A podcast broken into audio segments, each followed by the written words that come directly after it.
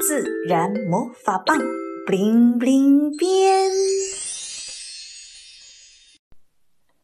菠萝叶奶奶，自从上次参观完香蕉皮的变身，维特脑袋里有了许多新问题。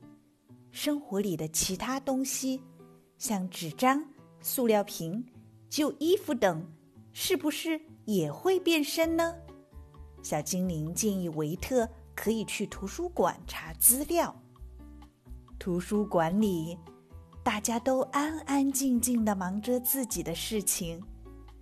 维特的目光被一位老奶奶吸引，她面前摊开了几本厚厚的书。此刻，她的双手正在电脑键盘上飞快地敲击着。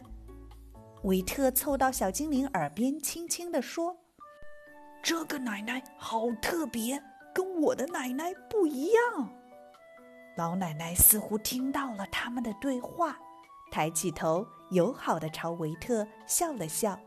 “奶奶你好，我叫维特。”维特有礼貌的跟奶奶打招呼：“奶奶，你在看什么书？”奶奶扶了扶老花镜，轻声的说：“关于菠萝叶的书。”菠萝叶？维特很疑惑。菠萝叶里可藏着大秘密哦，有机会，真想带你们去看看。小精灵朝老奶奶神秘的眨眨眼。我有办法，自然魔法棒，bling bling 变。话音刚落，他们来到了一片绿油油的田野。田里的植物有点奇怪，叶子又尖又长，像绿色的皇冠。每个皇冠中间结着一颗黄黄的皮球大小的水果，是菠萝。维特用手指指着菠萝田，惊喜极了。维特拿起一片菠萝叶，仔细观察起来。菠萝叶摸起来硬硬的，叶子两边还带着小刺，像一把锯子。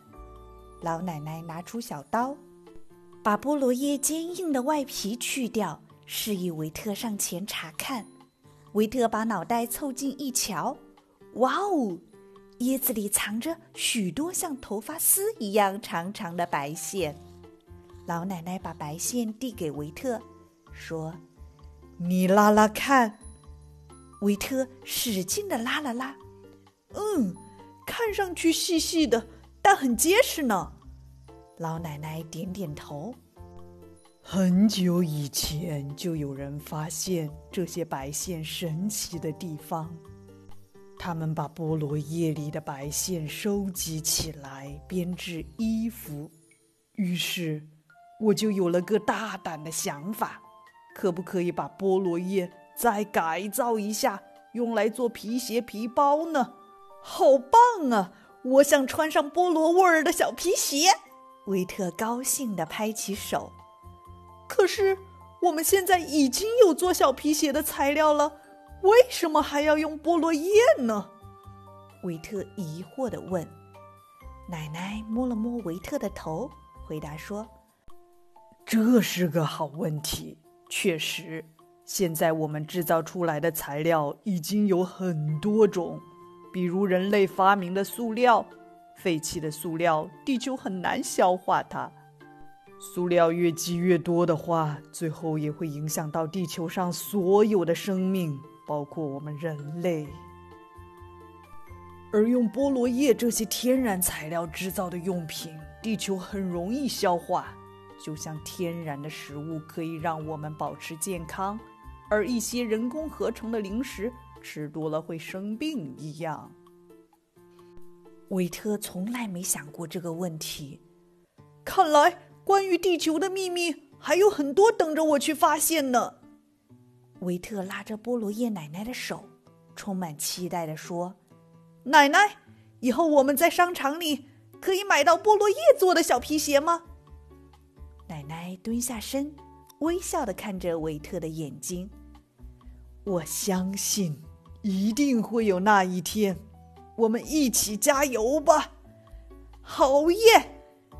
维特高兴的张开双手，围着菠萝叶奶奶跑起来。